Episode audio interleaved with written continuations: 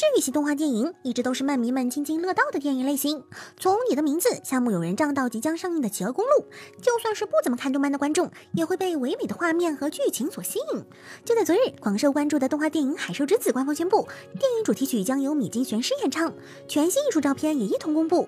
照片中深蓝色的海洋与天空之间，八爷无声地望向远方，透露出淡淡忧郁的同时，大海也仿佛在诉说着他的故事。《海兽之子》这部饱受观众期待的电影，是根据五十岚大。界同名漫画改编，讲述了性格火爆的刘花在暑假中遇到了两位神秘少年的故事。电影配乐由著名音乐家久石让担任，八爷献唱，久石让配乐，这是什么神仙组合啊！电影将于六月七上映，相信一定不会让观众失望。七月，工作细胞以黑马姿态席卷全网，凭借轻松欢快的剧情内容、严谨有趣的拟人化设定、认真细致的知识科普，受到了观众们的一致好评。甚至专业领域的科研工作者们都对这部作品赞赏有加。除了有趣的世界设定，最最重要的是，可爱的血小板们真是让广大观众大呼啊！我死了！在动画中，这些小萝莉、小侦探们都是小小一只，非常可爱。因此，在动画播出后，血小板们收获了非常高的人气。不少观众都希望出一部以血小板为主主角的作品，而今这个愿望要实现了。据消息称，《工作细胞血小板外传》漫画即将开启连载，作画将由龙与虎小说插画师泰担任，故事由天降之物月色真美编剧石原优子负责，而漫画原作者清水茜则担任监督。三位都是大佬啊！究竟可爱的血小板在他们底下会诞生怎样的有趣故事呢？让我们一起期待吧！不知从何时起，穿越龙傲天题材动画已经成为每个季度新番里必然会出现的类型。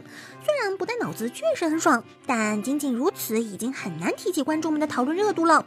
但在今年的四月新番中，同为异世界穿越题材的《贤者之孙》却再一次激起观众的热议。是什么让这种大家早已见怪不怪的沙雕穿越番再次引发讨论呢？答案是抄袭啦！在第一集中看到主角他们的豪宅，马上就有眼尖的小伙伴表示：“这房子怎么这么眼熟呢？”不比不知道，一比吓一跳，这都不叫抄袭了，这明明是完全照搬《美好世界》的豪宅，好吧？无论是房子的外形、树木的植被、豪宅围墙，都几乎和《美好世界》一模一样。零星的几点区别，只是贤者之孙正门部分的梁柱稍微拓宽，以及屋顶上的烟囱从一根变成三根这种微调而已。业务网表示，可能只是在作画的时候参考了同一张照片，还是不足以直接断定说抄袭。但是我司侦探表示，这说不定是对方安插的间谍，千万别让监督知道，到时候就能搞出个大新闻啦！嘿嘿嘿。在此之前，就曾报道过甲铁城的卡巴内利海门决战确定将于五月十日在日本上映的消息。而在二十三日，我们都很熟悉的 Netflix 宣布了一个更好的消息：剧场版甲铁城在线下影院上映的同时，Netflix 也将会在线上同步上映。甲铁城剧场版的故事发生在 TV 动画半年后，为了消灭盘踞在交通枢纽海门的卡巴内，周边各国的战士集结甲铁城，向卡巴内发起了堪称决战的宏大战。而在五一黄金周，除了和影院同步上映的甲铁城剧场版，还会有《爱死亡》和《机器人》。机动奥特曼、恶魔人、紫罗兰永恒花园、浪客剑心、辉夜大小姐等优秀动画组成的黄金推荐作品表。